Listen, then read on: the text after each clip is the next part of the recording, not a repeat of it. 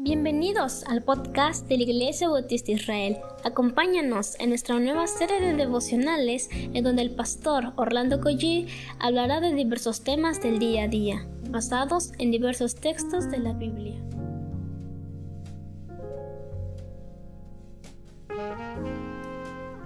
Muy buenos días queridos hermanos, ¿qué les parece si comenzamos con una oración al Señor? Padre, te damos tantas gracias por tu palabra Gracias Señor porque nos das nuevas fuerzas, Señor, nos has cuidado hasta el día de hoy. Te pedimos por los enfermos, Señor, que conocemos de manera directa, Padre. Te pedimos aún por los que no conocemos, Señor. Te pedimos que tú bendigas el trabajo de los hermanos, de las hermanas, Señor. Permite que seamos dadivosos, generosos, que amemos a nuestro prójimo, Señor, y que les socorramos en necesidades, Padre. Bendice ahora que vamos a meditar en tu palabra, Señor. Te lo pedimos en el nombre de Jesús. Amén. Bueno, mi nombre es Orlando Collí, soy el pastor de la Iglesia Dios Fuerte y de la Iglesia Israel.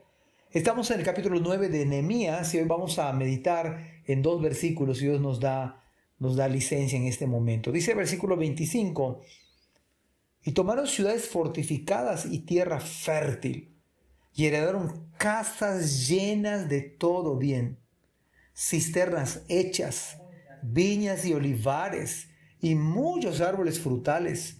Comieron, se saciaron y se deleitaron en tu gran bondad.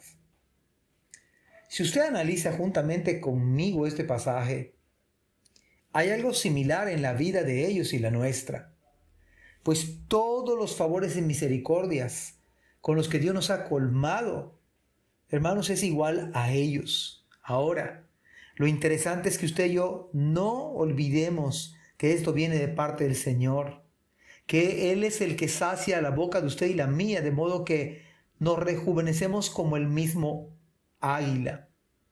El secreto entonces es tener una conciencia, hermanos, de que Dios nos bendice. Pero esto no termina allí.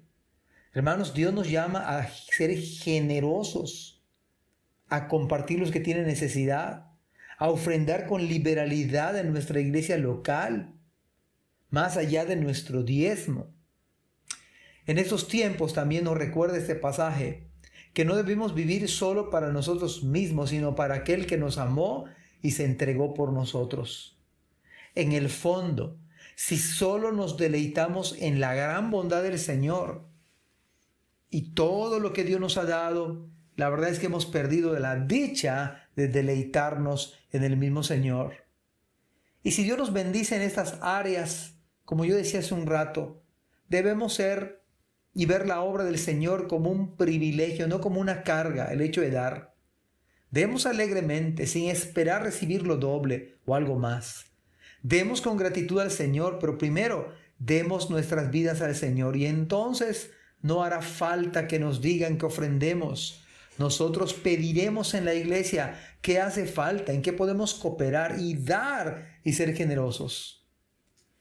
Pero versículo 26 que nos dice, pero te provocaron a ira y se rebelaron contra ti y echaron tu ley tras sus espaldas y mataron a tus profetas que protestaban contra ellos para convertirlos a ti e hicieron grandes abominaciones. Uno de los pecados en la Biblia que Dios condena es precisamente el pecado de la rebeldía. Este pecado provoca la ira santa de Dios. ¿Sabe cuál fue el pecado de Adán y Eva? No solamente la desobediencia, fue precisamente dejar todo lo bueno de la creación por la falsedad que conlleva la desobediencia. Y esto es rebeldía se rebelaron contra Dios. Se rebelaron de todo lo que ellos tenían y poseían y prefirieron desobedecer a Dios. La rebelión se da en el terreno precisamente, en, en la oportunidad, cuánto nos es difícil, y se da en el terreno de la obediencia. Uno se revela cuando tiene problemas con obedecer cuando nos es difícil someternos. Usted tiene problema para someterse a alguien. Cuando consideramos que estamos usted y yo en lo correcto y otros están equivocados. Tenemos que tener cuidado de ello. La rebeldía, además, es echar los mandamientos del Señor tras nuestras espaldas, como dice acá. Dicho de otra manera, es hacer caso omiso. Es escuchar sin obedecer. Y en la mayoría de los casos nos rebelamos, fíjese bien, con nuestros padres. Con nuestros padres. El esposo muchas veces se revela contra Dios. Las hermanas muchas veces se rebelan contra sus esposos. Los empleados se rebelan contra sus jefes. Los estudiantes se rebelan contra sus maestros. Y los hermanos de las iglesias contra sus pastores y contra sus líderes. Pero en el fondo nos rebelamos con aquellos que lo que buscan es nuestro propio bienestar espiritual.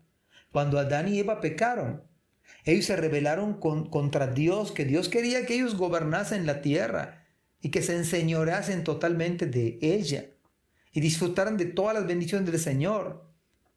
Pero el pecado entorpece e hizo que se rebelaron contra Dios. En el fondo es, es eso.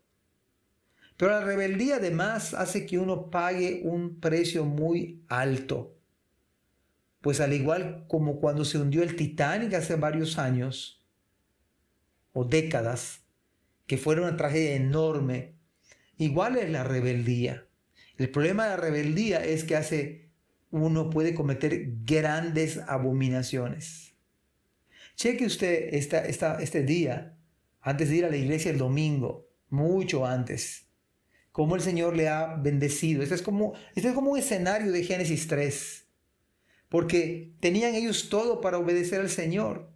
Dios los colmó de bienes y de bendiciones, tierra fértil, casas llenas de todo bien, cisternas hechas, viñas y olivares, muchos árboles frutales. Comieron, se saciaron y se deleitaron en tu gran bondad, igual que Adán y Eva. Pero, al igual que Adán y Eva, estos hermanos fracasaron y se rebelaron contra Dios. Dejaron la palabra, mataron a sus líderes que protestaban a favor de ellos para que se conviertan al Señor e hicieron grandes abominaciones. Amados hermanos, cheque usted delante del Señor si su corazón es un corazón rebelde y obstinado. Comience diciendo, Señor, perdona mi rebeldía. ¿Cuánto me cuesta someterme a mi esposo o el esposo a Cristo?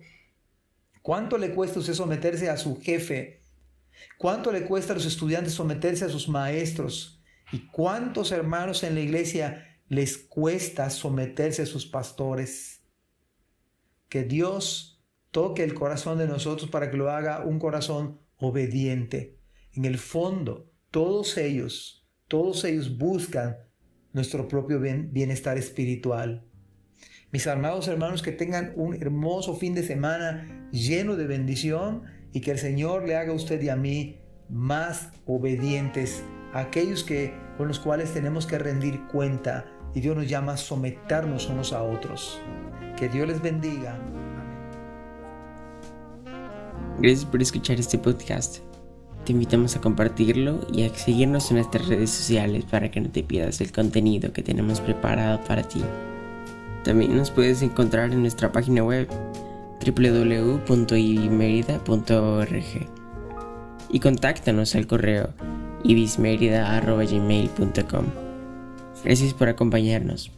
Hasta la próxima.